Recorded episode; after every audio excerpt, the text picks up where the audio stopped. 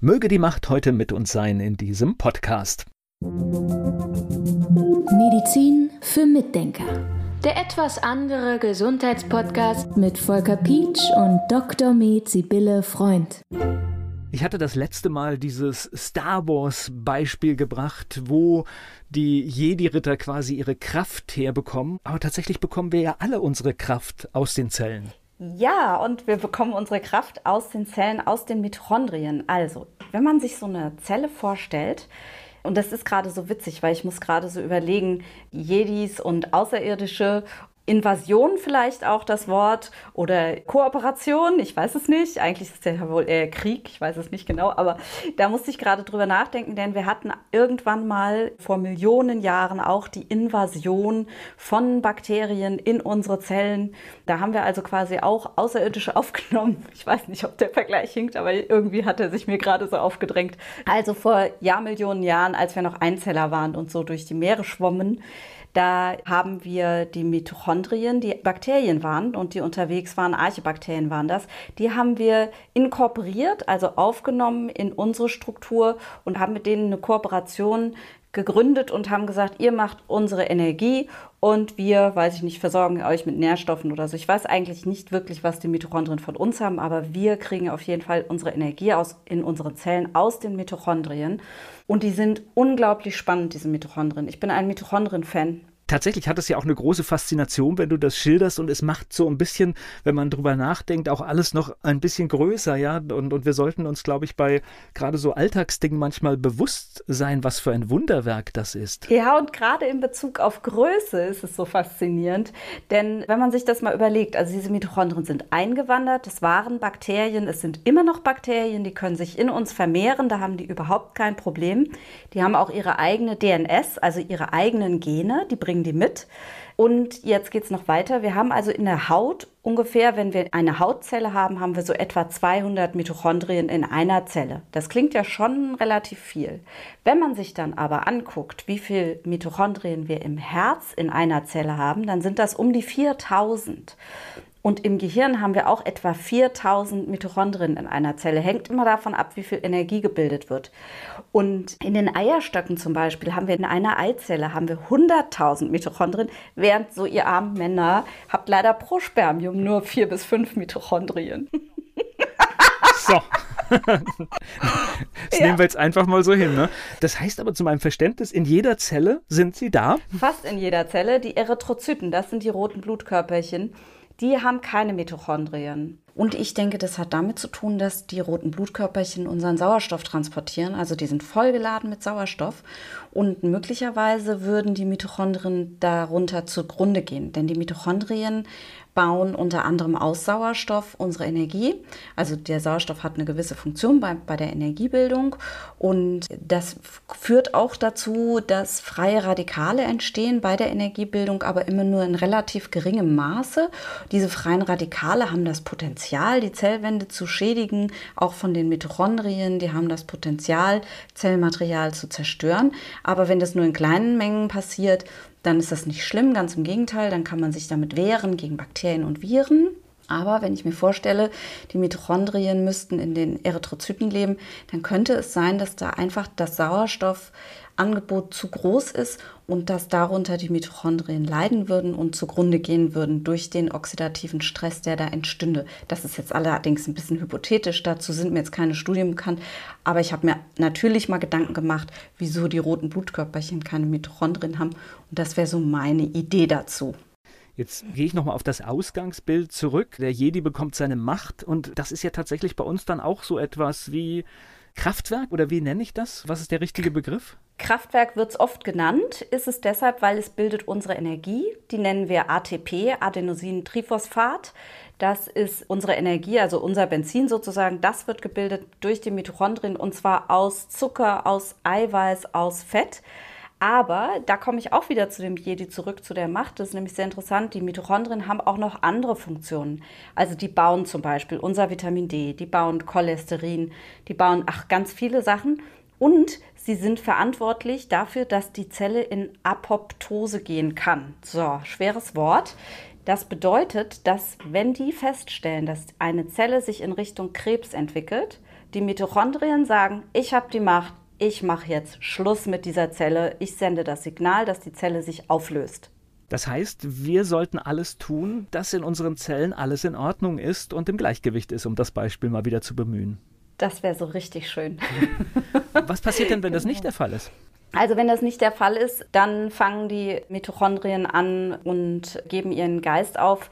Es gibt ganz viele Gründe, warum Mitochondrien nicht richtig funktionieren können und warum sie dann altern. Erstens mal haben sie nicht so eine gute DNS-Reparatur wie wir, also sie können ihre Gene nicht so gut reparieren und dann funktionieren sie auch nicht mehr richtig. Wenn die Mitochondrien Energie produzieren wollen, dann gibt es quasi fünf Arbeitsplätze, die müssen ganz dicht nebeneinander liegen. Fünf Faktoren, die arbeiten sich zu. Und wenn dazwischen, in dieser Membran, zwischen diesen Arbeitsplätzen irgendwelche Giftstoffe oder Metalle liegen oder irgendwelche anderen Gifte, dann funktioniert die Übertragung nicht mehr in der Membran. Und dann wird keine Energie mehr gebildet. Und wenn die nicht mehr gebildet wird, dann entstehen wieder diese blöden Sauerstoffradikale, von denen ich vorhin schon gesprochen habe. Also das ist relativ diffizil und auch komplex. Und wenn die Mitochondrien dann nicht mehr funktionieren, weil sie kaputt gehen, dann werden sie dick. Das sieht man im Mikroskop interessanterweise. Die quellen so auf, werden ödematös und bilden nicht mehr richtig viel Energie und machen dafür nur Stress. Ich habe so ein ganz politisch inkorrektes Bild kann ich mich trauen, das zu sagen? Ich versuche es mal zu erzählen. Du bist ja der Mann, du kannst mir sagen, ob du das erträgst. Also folgendes, ich habe immer die Vorstellung, diese Mitochondrien, die machen normalerweise, arbeiten die und die sorgen dafür, dass durch ein bisschen Radikale, die immer gebildet werden, werden Infektionen ferngehalten, Bakterien, fremde Bakterien getötet, fremde Viren getötet. Und wenn die dann alt werden und dick und fett, dann stelle ich mir immer vor, so einen dicken Mann, der auf dem Sofa sitzt und sagt, ey Frau, bring mir Bier, sonst gibt's einen aufs Maul. Ich weiß nicht, ob das nicht ein bisschen radikal ist, aber so stelle ich mir das immer vor.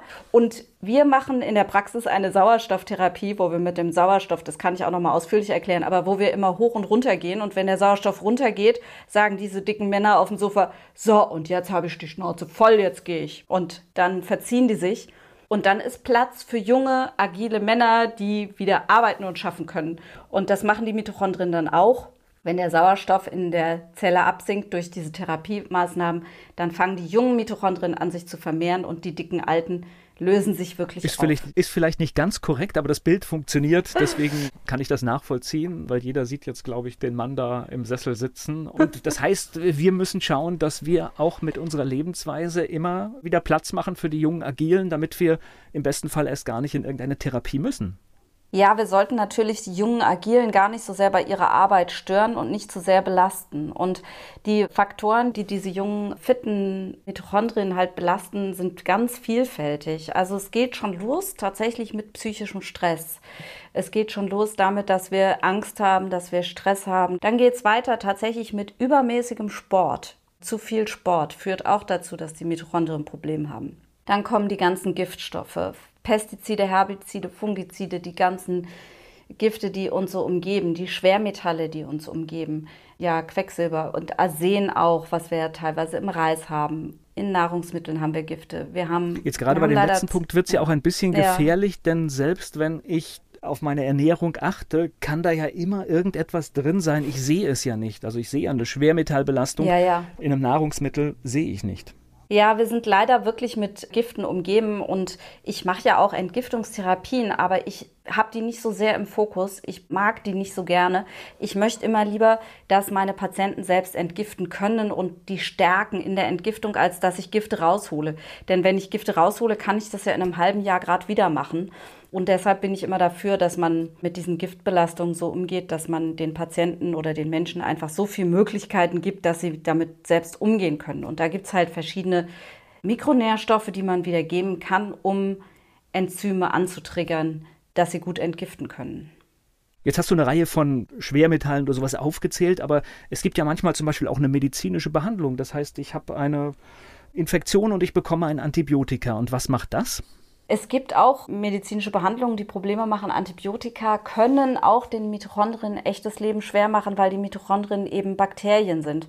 Also es gibt unterschiedliche Arten von Antibiotika und die, die intrazellulär sind, die sind definitiv ein Problem für die Mitochondrien, weil die in die Zelle reingehen. Es gibt manche Antibiotika, die gehen in die Zellen gar nicht rein. Die sind vielleicht nicht ganz so problematisch, aber Auf jeden Fall wissen wir jetzt, wir leben mit Bakterien zusammen. Und das sind ja nicht nur die Mitochondrien, dass das Bakterien sind, also dass wir quasi Bakterien sind, denn wir sind ja auch die Mitochondrien, sondern wir sind ja auch, da kommen wir aber jetzt nochmal auf ein anderes Thema, wir sind ja umgeben und wir haben in uns ganz, ganz viele Bakterien. Also Antibiotika sind immer ein bisschen problematisch. Man muss immer über, gut überlegen, ob man sie wirklich einsetzen will. Aber manchmal sind sie einfach nicht zu und vermeiden. Es gibt aber auch andere Medikamente. Bevor du ja. zu den anderen Medikamenten kommst, sehr gerne. Das heißt aber immer Antibiotika, wenn man es denn nehmen muss, gehört auch irgendwas dazu, zu schauen, dass man danach wieder den guten Raum schafft, damit sich alles zurückbilden kann. Ja, sehr wichtig ist natürlich, dass man im Nachhinein den Darm saniert, beziehungsweise dass man da schon gleich mit anfängt, weil der Darm ist einfach besiedelt mit den allermeisten Bakterien. Aber wir haben auch in vielen anderen Bereichen im Körper, zum Beispiel interessanterweise in der Lunge, auch Bakterien, die wichtig für uns sind, ja, die wir nicht einfach kaputt machen sollten. Okay, was waren jetzt noch die ja. anderen Medikamente? Ja, es gibt noch Medikamente, die den Mitochondrien wirklich äh, Schwierigkeiten machen können. Das sind zum Beispiel Medikamente, die die Fette senken. Diese Fettsenker, die Statine, die sorgen dafür, dass Coenzym Q10 nicht mehr richtig gebildet wird. Und dieses Coenzym Q10 kennen wir eigentlich nur aus der Werbung. Das ist immer so in Hautcremes drin, ne? Also Hast ich kenne es auf alle Fälle aus der Werbung. Also, äh, ja. Fernsehwerbung. genau. Da ist immer Q10 drin und ja, das in der Werbung bei der Kosmetik weiß ich nicht, ob so effektiv ist, weil das muss ja auch durch die Haut durch. Gut, das ist wieder ein anderes Thema, aber in der Zelle ist es auf jeden Fall existenziell wichtig für die Energiebildung. Wir brauchen es, ich habe vorhin gesagt, es gibt fünf Arbeitsplätze. Und das Coenzym Q10 brauchen wir im Prinzip bei den Arbeitsplätzen 1, 2, 3, damit die funktionieren. Und wenn wir Fettsenker nehmen, also Statinen zu uns nehmen, damit das Cholesterin runtergeht, dann stören die auch die Synthese vom Coenzym Q10. Darum sollte man das, wenn man diese Fettsenker nehmen muss, aus irgendwelchen Gründen, sollte man immer Q10 dazu nehmen. Aber da ist es zum Beispiel wieder ein Mitochondrien-Thema, da wird das Mitochondrium gestört. Und es gibt viele andere Medikamente, die den Mitochondrien das Leben so ein bisschen schwer machen. Also deshalb sollte man auch sich einfach ein bisschen damit befassen und gucken, dass es den Mitochondrien gut geht. Naja, wir haben jetzt ein paar Tipps von dir bekommen, was man tun kann. Und ich finde dieses Bild mit den Kraftwerken in der Zelle, ich finde das so faszinierend, diese Vorstellung, was da passiert. Und das sollte uns tatsächlich viel demütiger machen. Und wir sollten alle viel mehr auf uns aufpassen. Ja, und da möchte ich aber doch noch was sagen. Diese Mitochondrien, die können übrigens, weil das finde ich auch so spannend, die fahren quasi wie an solchen Gondeln durch die Zellen und können dann immer von einem Ort zum anderen fahren und fahren dann dahin, wo sie gerade gebraucht werden, wo besonders viel Energie gebraucht wird. Und wenn die ihre ATPase, also diese Maschine anschmeißen, die dann am Ende dieser fünf Arbeitsplätze sitzt und das ATP rausschleudert, dann dreht die sich 2600 Mal pro Minute. Das ist so faszinierend, ja, weil wir vorhin von Größen hatten. Wenn man sich jetzt überlegt, wir haben eine Zelle, eine kleine Herzzelle und in dieser kleinen Herzzelle sind 4000 Mitochondrien drin. Und in so einem von diesen 4000 Mitochondrien sind unzählige kleine Fabriken für Energie. Und die schleudern nachher alle dieses ATP raus, indem sie rotieren in der Membran 2600 Mal pro Minute. Ich finde es unglaublich. Ich finde es total faszinierend. Gibt es da Bilder oder Darstellungen, die wir vielleicht mal in die Shownotes nehmen können? Ja, es gibt einen Film von der Harvard-Universität. Das ist ein ganz toller Film. Der geht gleich damit los, dass die Mitochondrien durch die Zelle fahren, gezogen werden an den Tubuli. Und ja, da sieht man auch diese Maschinen. Das ist total faszinierend. Also da gleich mal reinschauen und dann immer mit der Vorstellung verbunden, dass alles passiert gerade in meinem eigenen Körper. Genau, und wir können diese Mitochondrien natürlich mit vielen Maßnahmen unterstützen. Darauf können wir jetzt gar nicht eingehen. Es gibt viele Mikronährstoffe, die sind wichtig, damit die Membranen in Ordnung sind und damit alle kleinen Maschinchen funktionieren. Also das nur mal noch zu sagen, das ist ganz wichtig, dass man darauf dann achtet und dass man nachgucken lässt. Und wir können ja noch mal eine Folge darüber machen. Ja, super. Medizin für Mitdenker. Der etwas andere Gesundheitspodcast mit Volker Pietsch und Dr. Med Sibylle Freund. Sibylle, was machen wir das nächste Mal? Volker, du hast doch das letzte Mal gesagt, es gibt so ein ähnliches Wort wie Mitochondrien bei Star Wars. Und ich dachte, wenn wir über Ähnlichkeiten sprechen, was hältst du davon, wenn wir das nächste Mal über Homöopathie reden, bei der man ja Ähnliches mit Ähnlichem behandelt? Finde ich eine sehr gute Idee. Bis nächste Woche.